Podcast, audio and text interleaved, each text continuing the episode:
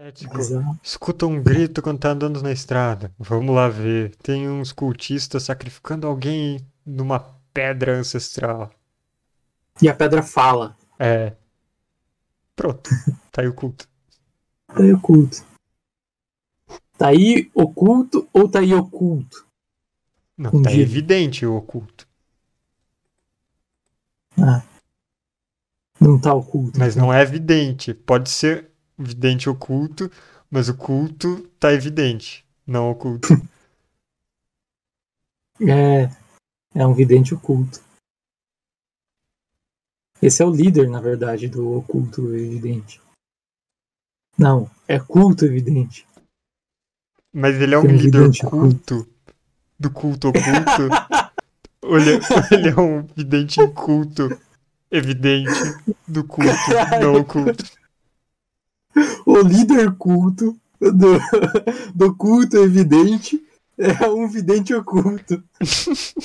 Olá pessoas, sejam bem-vindos às minhas ideias arcanas. Eu me chamo Matheus Herpes, eu sou tradutor e autor de RPGs e hoje estou aqui para falar de Eberron de novo com o Fabulous.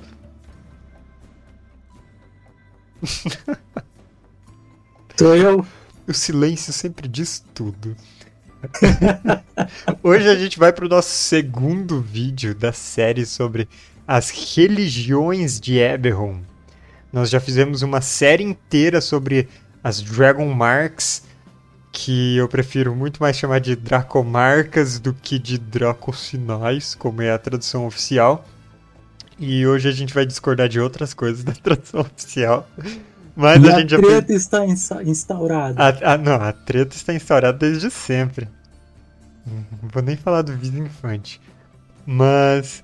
Uh, a gente tem vários vídeos de Eberron aqui no canal. E esse é recém o segundo vídeo dessa série que vai ser, olha, bem grande, porque tem muito lore em Eberron. Eu não sei de onde veio tanta coisa, mas tem muito lore.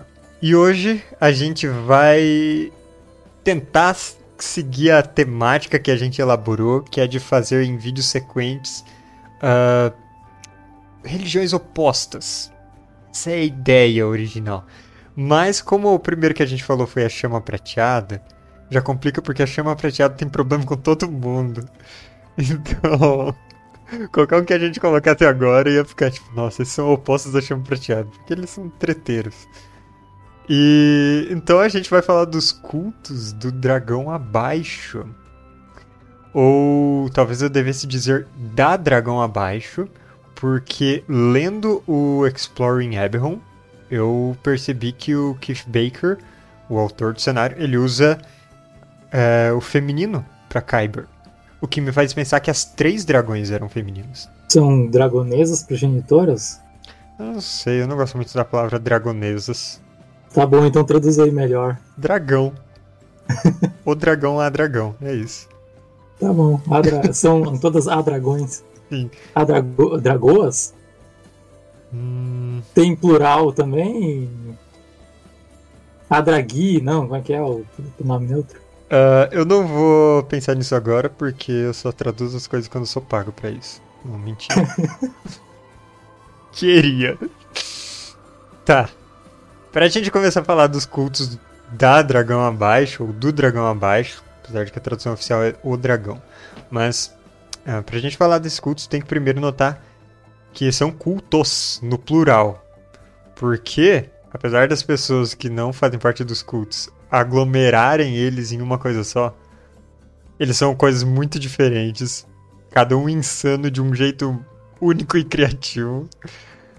E eles não necessariamente veneram Kyber. Eu diria que a regra é não venerar Kyber a principal conexão seria eles estarem relacionados com entidades malignas, demoníacas ou aberrantes, que seriam principalmente os suzeranos, os overlords, que são ínferos, e os Daelkir, que são os, as criaturas aberrantes do plano da loucura.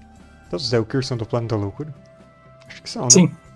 Aliás, eles são é plano das revelações. É, é, exato. É tipo um, um, um cargo político lá. Ah, sim, deve ser mesmo. Eles com certeza têm uma sociedade muito estratificada e burocrática no plano da loucura. Ué, por que, cara? Você acha que, sei lá, um ditador não é um cargo político? Sim, é, mas eu acho que ele não tá relacionado com loucura. Eu acho que as pessoas são mais em sua consciência. Como é que você, em sua consciência, consegue é, discernir a cabeça de um ser insano? Aí você tá assumindo que eu estou em sã consciência. E é aí que a loucura começa. Mas, como eu dizia, são muitos cultos que não se veem como os cultos do Dragão Abaixo, não se veem como um coletivo. Eles possivelmente se veem como a verdade, cada um se vê como a verdade e os outros são pessoas equivocadas. Ou ainda pior, são pessoas que estão loucas, olha no que elas acreditam. Enquanto quem faz a afirmação é alguém totalmente insano. E eles emergem como uh, tá meio que classificado no Exploring Eberron, eles emergem de duas maneiras diferentes. Surgem ou por loucura ou por poder. E eu achei legal essa distinção, porque até dá para relacionar uh, vários cultos diferentes que cultuam uma mesma entidade. Então, quando alguma entidade toca os mortais, distorce a mente deles, perturba eles de algum jeito, de maneira irreversível ou algo assim, e faz eles acreditarem em alguma profecia meio doido ou que essa entidade maligna é na verdade um, algo divino, que é a grande salvação para o apocalipse que está chegando ou qualquer coisa assim. Aí esse é um culto que emergiu desse toque insano do Reino da Loucura, dos Daelkyr ou, por que não, dos Overlords. E outros cultos emergem de uma maneira mais consciente, mais sã, tudo entre aspas hoje, que eles estão atrás de poder que essa entidade pode fornecer. Eles ainda podem estar sendo enganados por essa entidade, que, tipo, não, eu sou um anjo caído que estou tentando voltar para o meu cargo divino ou algo assim. Eu não sei, estou inventando. Mas na verdade é, sei lá, um ser bizarro de olhos e asas e coisas assim. Que é exatamente como um anjo é, mas né. Eu dividi as coisas aqui basicamente entre os cultos dos suzeranos e os cultos dos Daelkyr. Todos esses cultos, então, são coisas que são mal, mal vistos pela sociedade, são uh, pelo menos mal vistos, no pior dos casos, eles são ativamente perseguidos e suprimidos. A maior parte, de alguma forma, causa mal para as pessoas. Alguns são esporádicos, recentes, outros são muito tradicionais, muito antigos. E uh, eles não costumam ter coisas em comum. O máximo de coisas em comum que eles têm é usar como símbolo uma Dragon Shard Kyber. Uma Dracolascas, como eu gosto de chamar. Mas como eu já fui censurado no meu roteiro antes da gente começar a gravar o vídeo, porque eu coloquei a palavra da tradução oficial, uma Draco Estilia Kyber. Eu protesto contra isso eternamente. Sim, você julgaremos as questões em Danvi. Dá para protestar eternamente lá mesmo. Então vamos lá, os cultos dos suzeranos. O primeiro culto que eu gostaria de chamar a atenção aqui é o culto do Sol interior. Porque sabe aquele negócio do Júlio Verne, viagem ao centro da Terra, em que a Terra é oca, tem uns dinossauros vivendo lá dentro, tem um sol lá no meio? Então, culto do sol interior é quase isso. Eles acreditam que tem um paraíso chamado Vale do Sol Interior no centro de Kyber. Então, subterrâneo de Eberron até que vai parar nesse demi-plano que é Kyber. Não é um paraíso fácil de acessar. Para entrar nele, você precisa matar muitos inimigos dignos, que pode variar de várias formas. Alguém pode fazer parte do culto do sol interior e achar que os inimigos dignos são, sei lá, grandes guerreiros que já se comprovaram em batalha. Outros podem achar que, sei lá, todo mundo é digno e você tem que matar todo mundo que você puder. As coisas podem ser bem subjetivas nas questões. E quando essas mortes são realizadas, é, o cultista tem que dedicar elas ao suzerano Katashka, o guardião do portal, que não necessariamente eles sabem que é um, um ser infernal, né?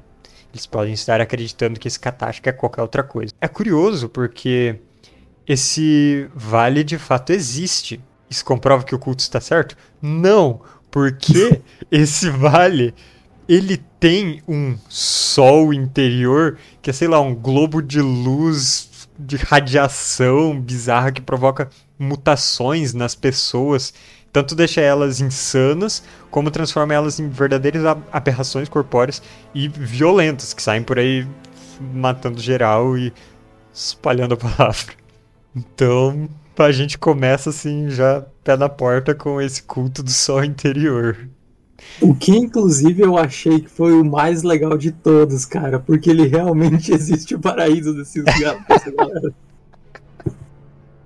é um método muito convincente, né, cara? Você. Olha, eu tô dizendo que tem um paraíso. E tem mesmo, cara. Só você pode chegar nele. Nossa. É, mas aí dizer que é o paraíso mesmo.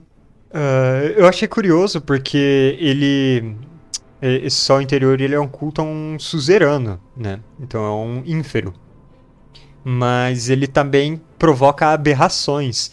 Então a gente vê que eles não estão limitados a uma categoria de monstros. O que até facilita muito na hora de elaborar mistérios pro jogo. Tipo, quem é o grande vilão? Putz, os caras estão indo atrás do sol no centro da Terra. Pode ser qualquer coisa. Inclusive, deixa também bem claro e foi bom começar com esse, né? Hum. Que, cara, podem existir 700 cultos do Sol no centro da Terra. Uhum. E, e, eles não têm relação entre si, cara. É. Cada um acredita em uma coisa diferente. Pessoas individuais, ou pequenos grupos, ou talvez uma tradição que, tipo, toda uma vila, quando o jovem faz 18 anos, mandam ele ir pela estrada procurar um inimigo digno. Aí se ele encontra, ele começa a peregrinação ou qualquer coisa assim.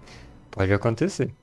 Então, o próximo culto, ele se chama a Corte de Sombras, e ele é uma coisa totalmente diferente desse daqui.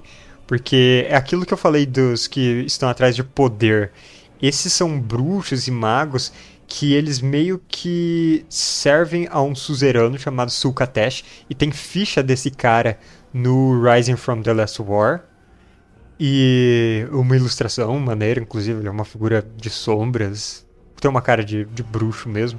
Essas pessoas fazem um certo. alguns serviços, ou talvez trocam segredos com ele em troca de conhecimento, poder e magia. Principalmente magia. E assim essas pessoas conseguem desenvolver seus poderes em locais como o Arcanix, que é uma espécie de universidade mágica que fica na nação de Aundare e ela é fica em uma zona de manifestação de é, agora eu tô confuso. É Cirânia? O que faz as coisas flutuarem? Igual tem Char? É, fica em um lugar com essas pedras flutuantes também. E uh, eles ali, como é um lugar com muita competição com outros magos, a galera que se envolve com essa corte das sombras tem uma certa vantagem. E, né, Sulcatesh, ele é um soberano que está muito relacionado com segredos, com conhecimento oculto, esquecido e tal. Então, é óbvio que essa galera não sabe que está dando poder para Sulcatesh nessas coisas que eles fazem.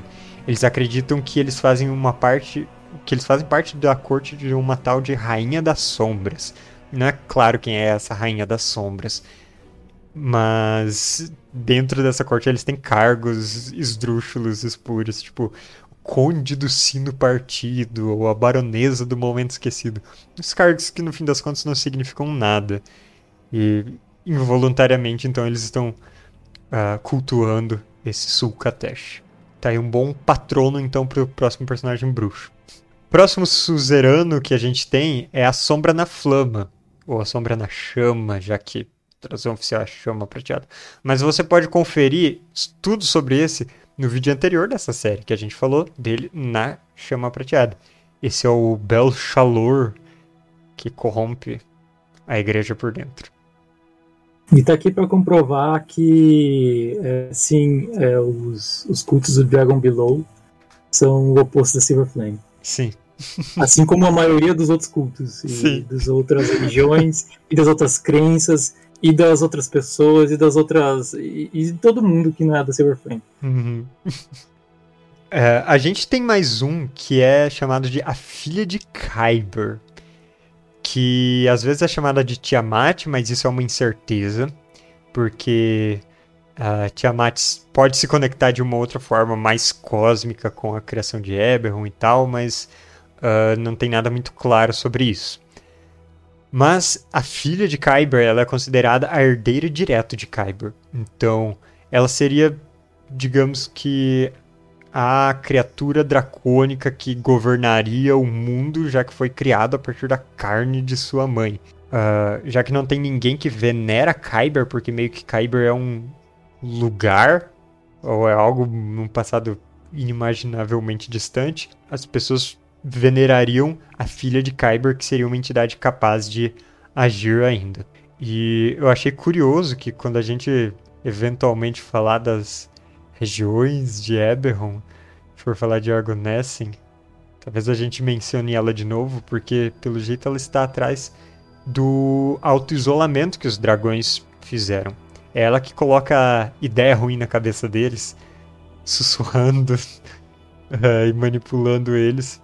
E talvez seja por culpa dela que, por exemplo, dragões cometeram vários massacres de destruição em massa em nome de um bem maior várias vezes. Tipo, na tipo guerra. quando os gigantes foram dizimados pelos dragões. É, por exemplo, isso. O último suzerano que eu trouxe aqui pra gente falar é o chamado A Fúria da Guerra. Que é um cara que também tem ficha ele é o Haktul Cash. E ele tem uma imagem de centauro bélico, bizarro, atravessado por umas lâminas. É um negócio muito bizarro. Mas uh, são cultistas que veneram derramamento de sangue e ódio e violência. E não necessariamente só na forma física. A maioria, provavelmente sim, são tipo bárbaros que arrancam as roupas e saem por aí arrancando cabeça das pessoas. Mas também tem outros que estão mais por trás de tipo. Hum, vamos fazer um cerco e matar toda a população do lugar. Ou vamos espalhar o ódio contra uma determinada população para eles serem expurgados da cidade. Todos esses podem, voluntário ou involuntariamente, estar a serviço da fúria da guerra. E tem, por exemplo, uh, uma tribo no deserto dos demônios, que são as tribos da carniça, ou as Carrion Tribes. E elas veneram diretamente o Haktul Cash. E elas, até por ele ter ganhado muito poder, obviamente, na última guerra, ele, elas também se fortalecem de certa forma. Então tá aí uma boa invasão de bárbaros para colocar na campanha. Tu já colocou algum suzerano na mesa que você narrava pra gente? Eu não lembro. Suzerano, cara, o mais perto de colocar um suzerano foi botar Silver Flame mesmo. Tinha algum Rakshasa em algum momento? E por que que você um personagem tá querendo saber sobre isso. Tá bom. Fala então dos Senhores do Pó, vai. bom, é, e eu acho que o, a maior expressão dos cultos do Dragon Below, do Dragão Abaixo, né? São o, os Lord of Dust, ou os Senhores do Pó, né? Que, na verdade, são rakshasas que por terem espíritos imortais e não morrerem, eles estão aí desde sempre, desde o aprisionamento de, de desde a Era dos Demônios, no aprisionamento de Kyber e tudo mais. Ele...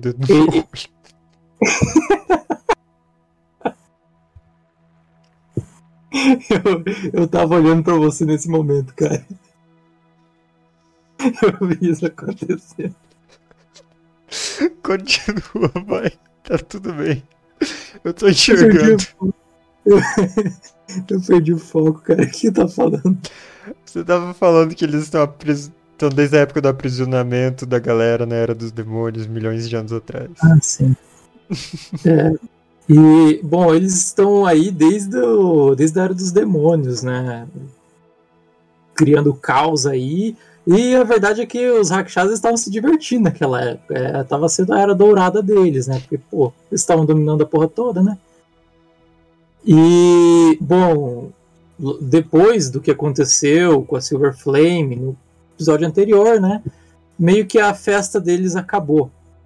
Né? Os soberanos foram aprisionados e os Rakshasas, né, com os seus soberanos, os soberanos dos Rakshasas, eles ficaram sem poder, sem, sem dominância sobre o, o, o Eberron mesmo, né? Uhum. Os Rakshasas formaram esse grupo, os Senhores do Pó, que na verdade eles estão infiltrados em todos os âmbitos da sociedade. Ninguém realmente sabe quem são os Senhores do Pó. Eles estão. É, eles, eles podem ser o rei de alguma das nações, porque os Rakshasas têm toda uma questão ali de shapeshifting, uhum. e por eles serem imortais, eles têm uma paciência infinita Pra, às vezes eles demoram uma vida humana inteira para fazer um movimento nesse jogo de xadrez que eles estão jogando. Para avançar, dar um passo em direção a, a, a, voltar à dominância dos demônios em Ebel. Sim. É, então eles, sim, é, você como mestre tem que decidir o quanto eles realmente estão ativos no, no mundo. Porque o Keith Baker até deixa isso muito aberto, dizendo que não se sabe onde é que eles realmente estão. Só se sabe que eles estão em todo lugar. Você, como mestre, pode decidir se, se, se realmente o rei de sei lá, Galifar é um Rakshasa, que está ali pagando de rei e tomando de, decisões benéficas para o reino, até é, de uma forma ali a, a ganhar confiança, né? Até o momento em que ele vai tomar uma decisão que vai favorecer, por exemplo, entrar em guerra com outra nação para favorecer o soberano da guerra, para ele crescer em poder e, e diminuir as, as correntes dele em Kyber. E sempre tem as pessoas que ficam tipo, nossa, mas é muito fácil, ele é shapeshifter. É só lançar magia, sei lá, Moonbeam, que daí revela Shapeshifter ou algo assim. Ou é só usar detectar magia e ver que ele tá com uma ilusão.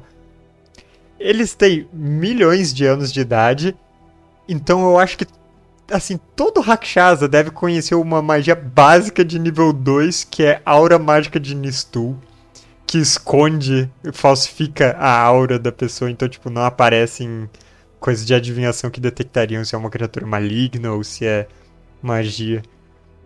Sem contar que todas as fichas de 3.5 dos Lord of Dust, que é o cenário de Aberon original, é 3.5, uhum. são de nível pelo menos 30. Caramba! Nossa!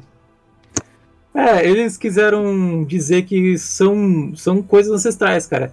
É, os Rakshasas, é, os Rakshasas Rajas, né, que são o, o, os, os únicos que realmente sabem o que, que acontece dentro dos Lord of Dust, né, uhum. eles só estão abaixo dos próprios soberanos em questão de poder, né. Inclusive, não são só os Rakshasas que participam dos Lord of Dust, né. Eles, em sua maioria, né, eu acho que só tem dois no assento da liderança dos Rajas, né, que não são é, Rakshasas. Tem um Pitfind, um Pitfind, uhum. Pit, e umas sucubus que participam do, da liderança dos Lord Olha. of Dust, que não são Rakshasas. Curioso. Né? Mas é, abaixo dos Rakshasas, eles têm o que eles chamam de, de as garras, né? Abaixo da liderança, eles têm as garras, que são meio que a galera que sabe o que, está fazendo dentro dos Lord of Dust, só que não sabe o porquê. Eles só sabem que eles, eles, eles são liderados pelos Rakshasas e eles querem o poder do, dos soberanos, querem que volta a idade dos demônios, né? E abaixo disso ainda tem os peões, que são basicamente o resto do mundo. Por exemplo, a Silver Flame é, é, pode ter muitos rakshasas lá infiltrados uhum. que usam a Silver Flame como peões. O, a própria voz na, na, na flama, uhum. a sombra na flama, é, ela faz a, a, os agentes da Silver Flame serem peões do Lord of Dust. Sim, faz sentido. Bom, mas a gente já falou bastante dos Rakshas, dos Senhores do Pó, dos Suzeranos. E a gente tem que dar um espaço para falar dos Daelkyr também, porque eles são muito maneiros. Fica à vontade. Então vamos lá para outra metade dos, uh, dos cultos da Dragão Abaixo, que são os cultos envolvidos com os Daelkyr. Os Daelkyr são essas entidades do plano da loucura ou das revelações, que é a Zoriat. E eles são, em geral, coisas bizarronas de horror cósmico. Dá para pensar neles assim. Então a gente começa com um culto dos sussurradores, que é uma coisa, eu diria que é uma coisa até meio Stephen King, talvez, isso daí. Eu consegui pensar numa história de horror rural bem bacana vinda deles que é um culto principalmente frequente lá nos Shadow Marches, que são as marcas das sombras. É uma terra pantanosa, selva densa e tal. É pouca civilização mesmo. E é um culto com uma tradição ancestral. Vai passando de, de membro de família em membro de família, em comunidades fechadas. São todos ligados ao Daelkir Kirzin, que é chamado de o príncipe das gosmas, então das usas. É o cara dos cubos gelatinosos e do pudim preto. E as famílias que seguem esse culto, que mantêm essa tradição, elas têm no porão das suas casas um abocanhador murmurante, que é uma criatura bem. Uh, bem simpática, bem charmosa. Ela tem várias boquinhas que certamente para mandar beijinhos para as pessoas e olhos para dar piscadinhas. e após certa idade, as pessoas que fazem parte dessa, dessas famílias, dessa tradição, tipo, quando elas ficam idosas, elas são levadas para o porão para serem devoradas pelo abocanhador e passam a fazer parte com seu espírito que vive eternamente dentro dele, sussurrando segredos para a família. Olha que coisa linda. É todo mundo louco. Eu preciso deixar claro. É todo mundo louco nesse negócio. Porque, né, os abocanhadores, eles têm essa palavra de eles sussurrarem coisas que na verdade não são. Eles não estão falando nada. Mas eles induzem uma compreensão louca nas pessoas. Isso, inclusive, eles têm habilidades no Manual dos Monstros que fazem isso. E. Assim se o espírito da pessoa vive para sempre nesse abocanhador murmurante, é bem questionável. Quero ver você provar que não vive. Magia de adivinhação. Quem é você pra, pra ir contra as minhas crenças? Saia daqui, forasteiro.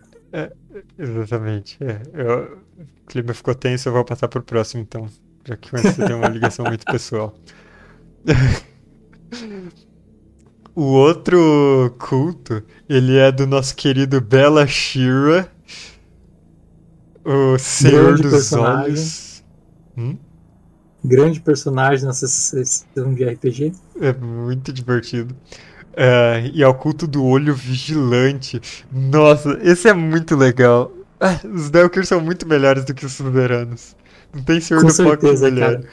Porque uh, o Belashir é o Senhor dos Olhos, ele é meio que criou os observadores e tal, ou pelo menos ele está relacionado fortemente com essas criaturas, e com observar as pessoas, com enxergar tudo e tal. E o que ele faz é fazer surgir na palma da mão dominante da pessoa. Não, eu errei. Na palma da mão não dominante da pessoa especificamente, faz surgir um olho. Tipo, um olho de verdade. E esse olho ele fica ali observando as coisas e ele permite ver segredos.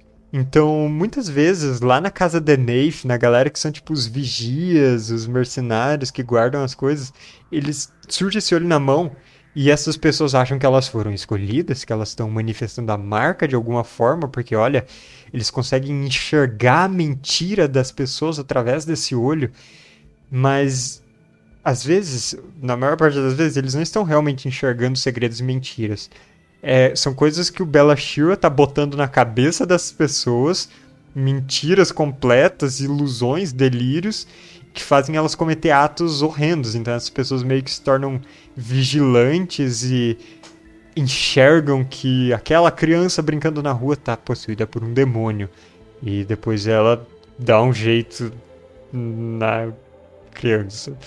Ou enxerga que uh, o seu colega foi substituído por um doppelganger e ele vai se livrar desse doppelganger, então. E então tem essa galera do olho vigilante que leva a justiça para as próprias mãos. E também é todo Bella mundo doido. Shira, Bella Shira é o personagem mais legal, cara. Bella Shira é muito legal. Bella Shira, ele combina muito bem com um podcast que chama Magnus Archives spoiler de Magnus Archives, para quem está pensando em ver e tal. Ele é um podcast de, de terror que eles são várias histórias individuais de, de um arquivista que ele guarda, tipo, eventos sobrenaturais que as pessoas relatam. Ele guarda esses relatos. E a gente vai descobrindo que existem várias entidades relacionadas aos medos. E um dos medos, ele é The Eye, ele é o olho. Então é o medo ou de estar sendo observado, coisas assim. E o jeito como esse medo é tratado lá combina muito bem com o Bella Shear. Algo mais. Você. Hum. Uh, o Carver, da nossa sessão de RPG, ele se sente vigiado. O Carver? É. Ele é burro demais para achar que ele não consegue se esconder disso.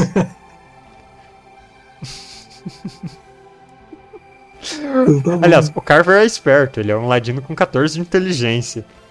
E ele é treinado em praticamente todas as perícias. Esse é meu combo. Mas. Ele tem pouca sabedoria, eu acho. Tipo, ele é bobo. Ele. Como alguém com 13 de destreza. De, de, de destreza, não, de furtividade, vai achar que ele não consegue se esconder do Bella Shira? Entendeu? Entendi. Bom, Bella Shira é maneira. Mas a próxima também é bem maneira. Uh, ela é Valara, uh, da Elkir, que é considerada a rainha rastejante. Ela é relacionada com insetos, uh, vermes, coisas que rastejam e, sei lá, uh, coisas relacionadas com apodrecimento e tal. E ela tem esse culto que é chamado de a colmeia. Que as pessoas que fazem parte desse culto, elas acreditam que elas nasceram como insetos, mas elas rastejaram para dentro de um corpo humanoide, de um cadáver humanoide, devoraram o cérebro e se tornaram humanoides a partir disso.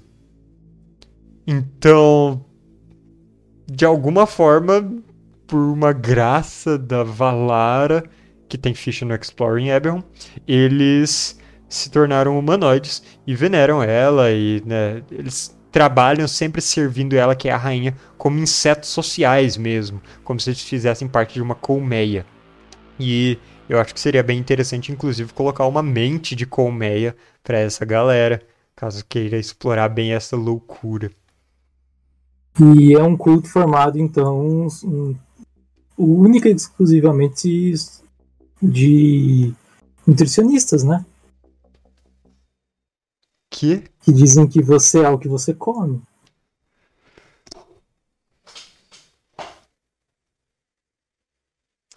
Nossa.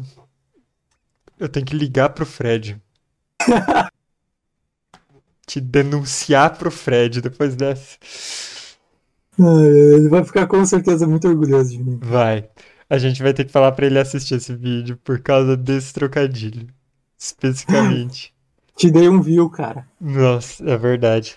Talvez um inscrito. Eu aposto que o Fred não é inscrito no canal. e o último culto dos Daelkir é o da voz na rocha, que é relacionado a Orlask, que dizem que é o pai das criaturas que petrificam. E ele é capaz de moldar rocha como assim, a bel prazer. E também tá relacionado meio que todas essas coisas que tem a ver com rocha, que seriam tão imutáveis para as pessoas, mas para ele ele molda e faz o que quiser. Inclusive é muito doido que dizem que ele está preso em uma gárgula colossal voando nas entranhas de Kyber. Então isso é badass. E esses cultistas da voz na rocha, eles são mineradores atraídos para as profundezas pelos sussurros que dizem que vão levar eles à riqueza. Então, eu diria que é um negócio bem de anões, tão suscetíveis a esse negócio. E mas também pode ser de, por exemplo, uma rocha que que começa a falar com a pessoa quando é, sangue é derrubado sobre ela. É, e também, é claro, as criaturas que são naturalmente associadas com Orlask, que seriam gárgulas, medusas, talvez elementais de terra.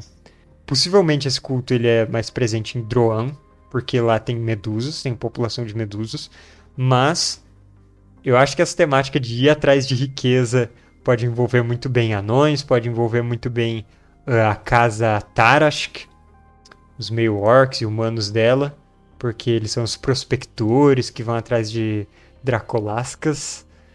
E. Não sei, talvez até aventureiros que, tipo, nossa, olha essa entrada da masmorra, vamos seguir.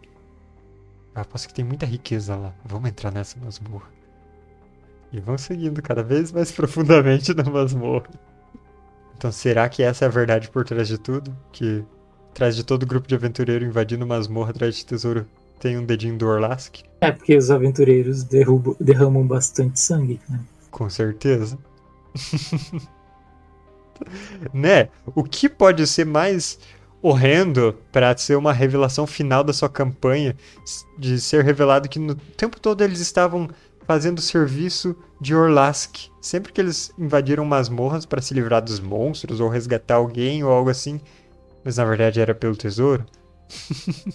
Então, eu já estava esquecendo de falar do culto da carne transcendental, que é relacionado ao Dalkir Dirn, que também tem ficha no livro básico de Eberron, agora na quinta edição, que ele é o corruptor da, da carne da mente das pessoas. Basicamente, são umas pessoas que acham que se elas trabalharem ao lado das criaturas de Dirn para, sei lá, espalharem a corrupção dele por aí, elas serão elevadas. Então elas não estão corrompendo nada, elas estão ajudando a elevar os mortais para um status de aberração. Se tornando aqueles Dolgrim, Dolgaunts, bizarrões, criaturas fundidas, ou é, com partes do corpo tentaculares, ou coisas brotando, tudo bizarro que você conseguir imaginar. Está relacionado com as pessoas que se transformam pelo culto da carne transcendental. Exceto se transformar em pedra, porque isso é do Orlask. E transformar em inseto, que é isso é Franz Kafka. Tá bom. Então, pra gente terminar essa conversa dos cultos, uh, eu acho que é legal falar de personagens que podem ser cultistas. Porque no Exploring Eberron a gente tem uma tabelinha cheia de opções de como personagens podem fazer parte de um culto ou serem ex-cultistas. Igual o taxista é, do Fábio no, no é, eu, eu tenho experiência em fazer personagens cultistas, ex-cultistas, na verdade. Porque na nossa sessão semanal aí de raça de Cthulhu. Meu personagem é um escultista. Do abridor de portais. De caminhos. De caminhos. Isso. Respeito, por favor. Claro.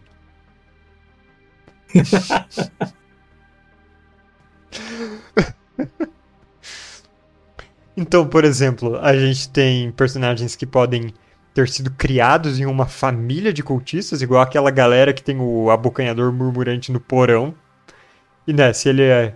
Ele pode ficar tipo, não, vocês que não entendem a minha fé. E todo mundo fica, não, cara, isso é um culto.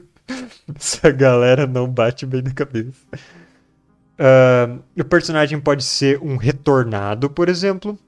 Os retornados são uma coisa muito interessante que combina muito bem com a vida de aventureiro. Que são pessoas que, ou um suzerano, ou um Daukir vai enfiar na cabeça dela que ela é um herói do passado renascido. Então ela tem missões de vida, ou talvez ela tenha que repetir os feitos da sua vida passada. E tudo isso ela é guiado por, sei lá, voz na consciência ou por instinto ou qualquer coisa assim. Por isso, esse renascido ia de uma maneira dissimulada e fazendo esses a vontade dos do da criatura, da entidade que tá mandando nele na verdade. Orlask mandando ir atrás do tesouro. Uh, o personagem pode também fazer parte de um culto em busca de poder, por exemplo, aquele da rainha da corte das sombras é um ótimo candidato a isso. Ainda mais, por exemplo, para um personagem que talvez ele esteja estudando numa escola de magos, mas ele não tem talento para magia. Então o que, que ele faz? É ir atrás dessa forma alternativa de conseguir. E aí ele consegue ficar pau a pau com os concorrentes dele, mas tem um suzerano por trás. E ele faz parte desse culto. Outra ideia muito boa é, por exemplo, um personagem que está ligado diretamente à classe dele. Um feiticeiro com origem de magia sombria, por exemplo, ou magia caótica. Poderia muito bem estar relacionado com um Delkir ou um suzerano. Ou, obviamente, um bruxo. Mas não é porque não um paladino da flama prateada está relacionado à sombra na flama, na verdade. E ainda mais fica esse dilema de o que acontece quando ele descobrir que ele está servindo a uma entidade do mal. Ele vai desistir dos poderes, isso é sempre muito legal de, de ver acontecendo. Inclusive, nada contra paladinos de entidades demoníacas. Nada contra. e a gente também pode ter, por exemplo, personagens que roubam o poder da entidade. Então, não necessariamente eles fazem parte de um culto, mas eles têm conhecimento dessa entidade, eles têm acesso, então é muito bom para um bruxo ou quem sabe um clérigo de uma entidade do mal, mas que ele usa rituais para extrair poder e que ele acredita que está drenando a força. Ou quem sabe um culto relacionado a manter a entidade presa, mas que eles têm que fazer isso fazendo rituais para obter poder dela e quem sabe eles acham que quando eles usam o poder, eles estão consumindo o poder da entidade. Então é tipo, vai dando vazão, porque se ela ficar forte demais, ela escapa. e, assim, por que não um personagem que faz parte de um culto? E ele é um cultista, com orgulho. E ele curte a parada. Sim. Por que não, né? né? Um paladino. Pode ser aqu... esquisito. É, ou aquele anão guerreiro lá dos fortes Mror, que ele uh, teve contato com um simbionte. E olha só, agora ele é um guerreiro com um mega simbionte que ainda dá uns poderes mágicos para ele. Tipo, isso é muito bom. Me fala mais, simbionte. O que, que eu faço para conseguir mais poder? É Bella Shear? Então vamos lá com Bella Shear. Ou o cara lá do sol invertido lá que, que quer ir pro, pro, pro, pro plano lá do, do Sol Eterno lá. Uhum. E ele, ele achou que o legal é bater em demônio, é isso mesmo. é, ser humano é, é, é, nem vale a pena matar, tem que matar é demônio, eu vou é. caçar demônio. Tá aí uma ótima e... ideia pra escuta, tipo, inimigo digno. Como você classificaria inimigo digno em um mundo que tá cheio de guerreiro, de mago, de tudo por perto?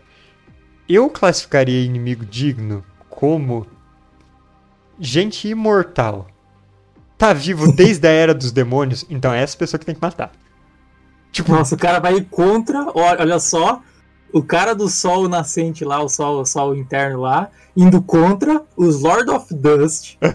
Porque ele acredita que esse sim vai garantir a passagem. Não, não precisa necessariamente. Pode ser dragão, pode ser arquifada, pode ser aqueles morto-vivo, eviterno, sei lá como chama, dos. Do, dos elfos. Aquelas múmias, tipo, tá vivo há milênios? Isso parece um inimigo digno. Um mortal pode que tá vivo querer... há 60 anos? Não. Ele pode também querer ir dar um rolê em Shavarath. Uhum. Dá uma, uma, uma olhada como é que é, como é que rola lá. Sim. Mas ele vai conseguir bastante galera imortal. Isso. Então, eu acho que a gente pode terminar o vídeo talvez com esse recado positivo de seja um cultista no RPG. ah, porque assim, e sem mais nem menos, você tipo, não, mas como você justifica isso? Não, não tem justificativa não. O... Eu só curto. É, Belchalor tem que dominar tudo e é isso mesmo, tá certo. É, e, acho que é legal comentar um pouquinho também sobre a utilidade pro mestre usar os cultos, né? Porque assim, se você tá querendo, tá com dificuldade de pensar em alguma motivação para alguma campanha, Cara, Lord, Lord of Dust tá aí pra mostrar que qualquer coisa pode ser um problema. Uhum. Qualquer coisa pode ser um culto. Qualquer coisa pode ser um culto. Qualquer coisa. Uma guilda de aventureiros? Claro. Uma guilda de mercadores? Claro. Uma casa dracomarcada? Por que não? Uma religião? Óbvio. Um império dos dragões num continente inteiro? Hum, certamente. Qualquer coisa pode ser um culto. É, e, qualquer, e por qualquer motivo também. É, você quer arrumar alguma aventura, simples que seja, rápida, você pode botar os aventureiros combatendo algum culto e você não precisa pensar demais em motivações complexas. Isso. Tipo, a gente, a gente no vídeo passado falou sobre a Silver Flame poder ser a vilã de uma aventura, né? É, para ter um vilão mais complexo, que acha que tá fazendo bem. Por que não ser um também ter um, um, vilão mais simples que só quer fazer o mal ou que acha que tá fazendo bem? Às vezes é bom. então, algo mais sobre cultos? Eu acho que a gente explorou bem os cultos. Então é Inclusive, até criticamos a tradução da, das, das Draco Vergonhas lá, como é que é? Draco Estilhas. Estilhas, puta merda. É. Bom, então esse é o nosso vídeo sobre os cultos do Dragão Abaixo. Esse é só o segundo vídeo nessa série sobre as religiões de Eberron. O próximo a gente vai falar sobre a Hoste Soberana. É esse próximo, que também é uma das principais religiões mais do bem, ao grande politeísmo de Eberron. E tem um monte de treta com dragão envolvido. Tem a contraparte do mal. Nossa, vai dar assunto. E é a única religião que a Silver Flame tolera. Sim. e pra quem não viu, vocês podem ver o vídeo da chama prateada que a gente já fez. Mas por hoje é só. Então, uh, se vocês gostaram do conteúdo, se inscrevam no canal, comentem aqui como vocês já usaram ou querem usar cultos na sua campanha.